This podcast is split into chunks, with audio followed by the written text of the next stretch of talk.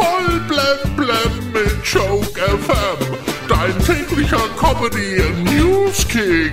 Heute im Studio. Leo, hello. Weil Millionen Menschen in den kommenden zehn Jahren in Rente gehen, werden bald zwei Millionen neue Jobs zusätzlich hier in Deutschland frei. Ja, und ihr müsst mich gar nicht jetzt so angucken. Ich werde die bestimmt nicht alle übernehmen.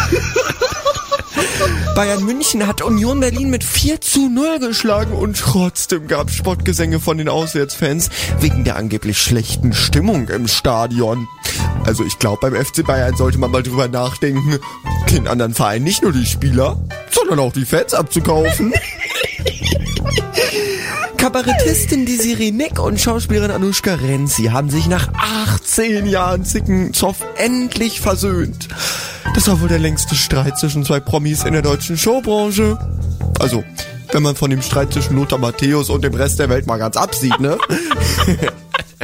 Zum Start der neuen The Masked Singer Staffel wurde gleich in der ersten Show enthüllt, dass Moderatorin Janine Michaelsen im Brilli-Kostüm gesteckt hat.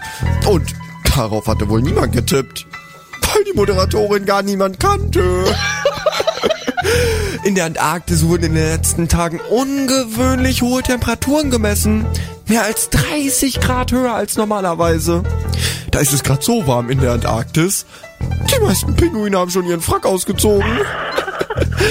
Bei Let's Dance haben gleich zwei Tanzpaare dieses Wochenende die Show verlassen müssen.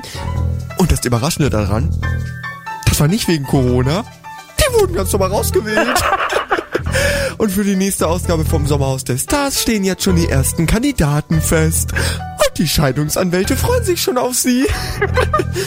Voll blem blem auf Joke FM und auf joke-magazin.de.